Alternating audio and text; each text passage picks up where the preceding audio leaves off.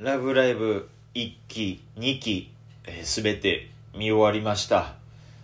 えー我が家ではね、えーごっついテレビで D アニメストアとか Hulu とか Netflix とかつないで見れるようにしてるんで、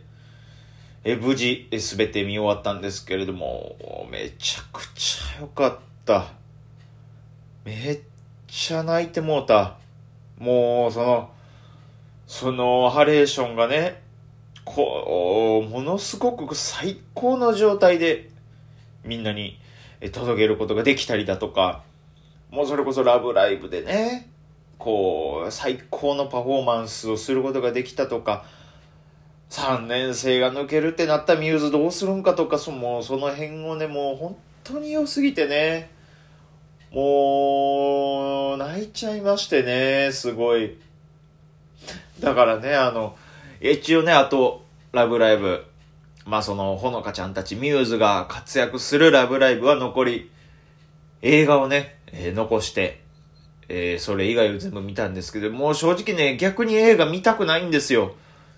だって映画を見るっていうことは、もうミューズの活躍がここで終わっちゃうってことなんですよ。で、別にね、まあ、その次にね、ラブライブサンシャインだとか、サンシャインもね、2期まであったり、それ終わったらまたその、に虹ヶ崎学園、スクールアイドル研究部同好会みたいなのもありますんでね、まだまだその作品、ラブライブとしての作品は楽しめるんですけれども、この映画を見るとね、このミューズが終わっちゃうっていうのが、もうこれが本当に我慢できなくて、気をつけてくださいね。あの、この12分間、あずき坊主のキモさ、これでいきますからね。あの、最後までついてこれるもんならついてきてください。あずき坊主の豆しゃべり。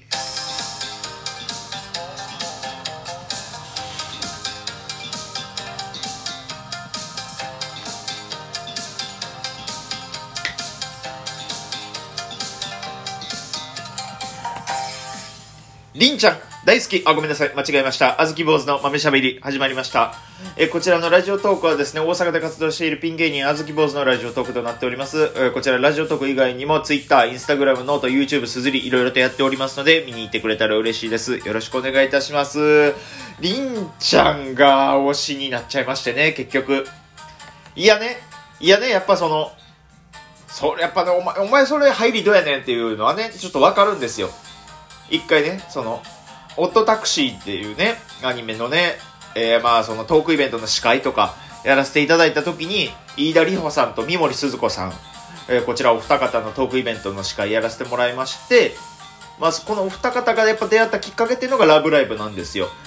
で、えー、三森鈴子さんは園田海ちゃん役、えー、飯田里穂さんは星空凛ちゃん役でね、出てまして。で、見たらもう、もうね、もう二人ともものすごい可愛くてね。で、ちょっと、僕はこう、りんちゃんがすごい好きになっちゃいましてね。ほんなじゃあ、海ちゃんの立場はいいみたいなことも言われたら、あるんですけど、まあ、逆まあ、変な話、まあ、本人と大手からりんちゃんすっごい好きになっちゃったっていう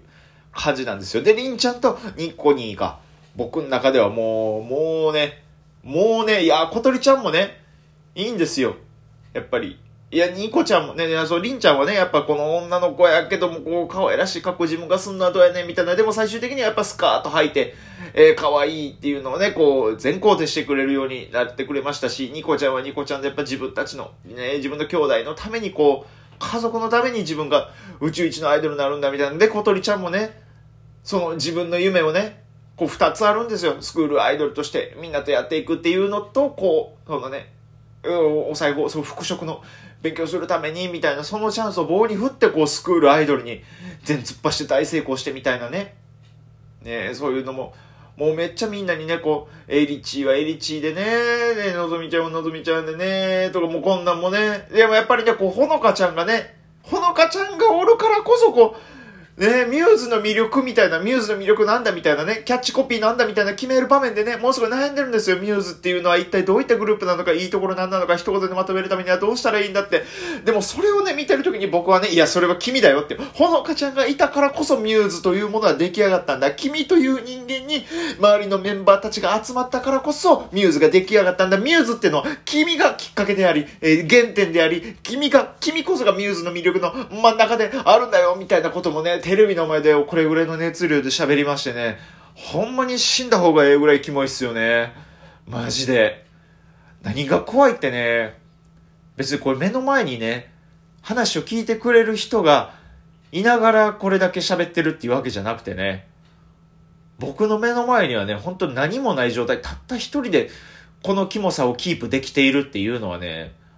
まあ、ある種やっぱもうキモ界のアスリートやとはな、でも自分でもね、思ってますよ。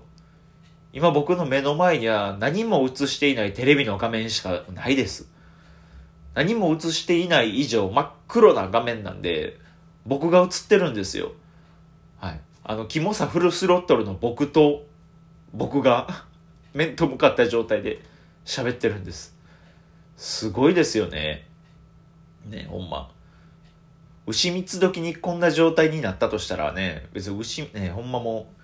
どういうことでしょうね。ゲボさ。ゲボさとか異世界超えるんじゃないかなって。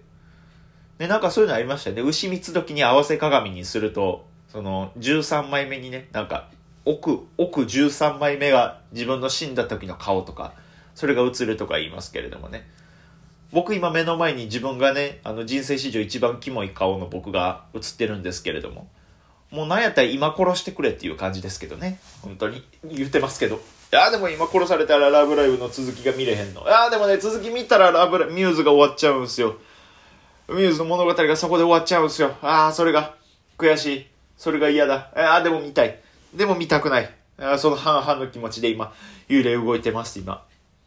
もう今更ですけども、アプリも取っちゃいましたしね、スクールアイドルフェスティバル、オールスターズっていう。ねそう、オールスターズやってたらね、そのミューズのキャラクターも出るんですけど、その次のね、サンシャインに出てくるアクアっていうグループだとか、その後の虹ヶ崎学園の子たちとかも出てくるんで、みんなええ子やなって。みんなええ子やなっていうの。まだアニメ見るより先にキャラクターたちの魅力にどんどんハマっていってね。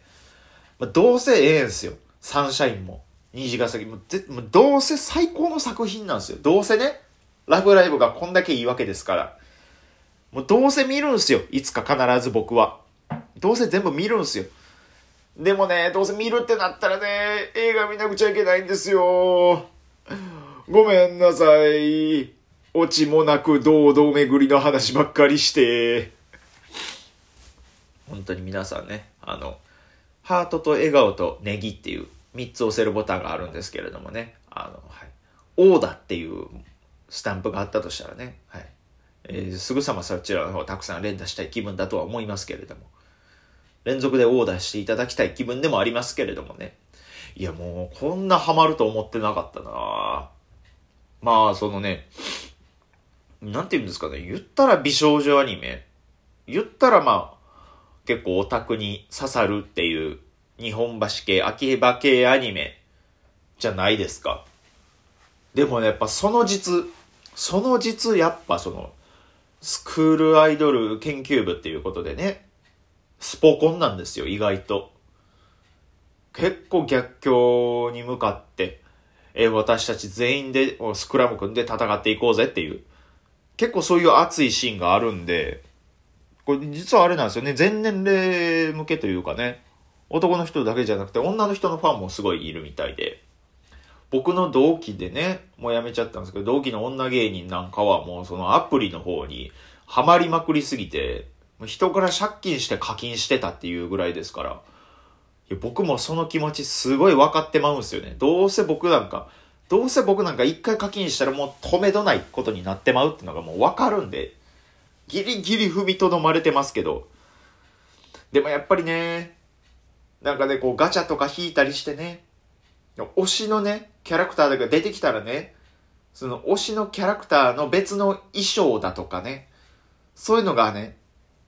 なんかこう、なんて開拓できるようになるんですよ。推しの新しい、推しの可愛らしい新しい衣装とかお衣装、お洋服、おべべをね、見たいなっていう気持ちになるんですよ。これも、これはもう、しゃあない。あもう別にしゃあない。別に僕だけじゃないから、こんなん。別に、これ。これ全、全キモいから、これはもう。全人類推し見つけたらキモくなるもんやから。もうそういうもんやから。うん。僕だって昔からすごい Perfume 好きですけどね。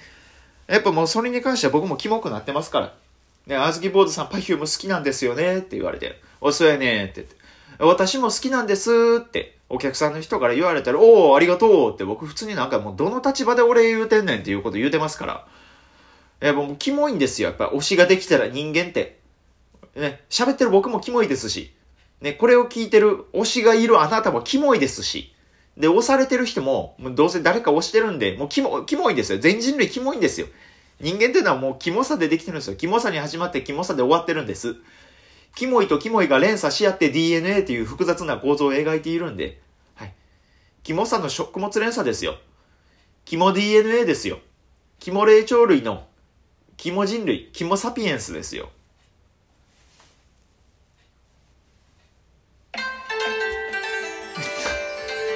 どこで終わってんねん、俺。あまりにも終わるタイミング見失いすぎて、気ぃついたら指伸びてましたもんな、さあ、ということで、えー、あずき坊主の、えー、これまでにないほど、はい、中身のないラジオトークでありましたけれども、聞いていただいてありがとうございました。いや、またこれね、いつか今度こう、飯田里穂さん、三森鈴子さんに会えたら、この気持ち伝えたいなぁ。いや、逆に良かった、今のタイミングで。2期まで見れて。2期見終わってこんなテンションになるって知、知ってたら、え、なるって知らなかったから良かったけど、こんなテンションの状態でお二人と会ってトークイベントしてたら僕多分オットタクシーの話1ミリもできてなかったな。ラブライブがってずっと言ってたやろな。いや逆にあの、ほぼ知識ゼロの状態でお二人に会えてよかった。いやー、またこれ、いやー、本当に良かった。生きる活力が湧きました。ということで、あずき坊主の豆しゃべり以上でございます。活力が湧いたところで、また明日お会いしましょう。バイバーイ。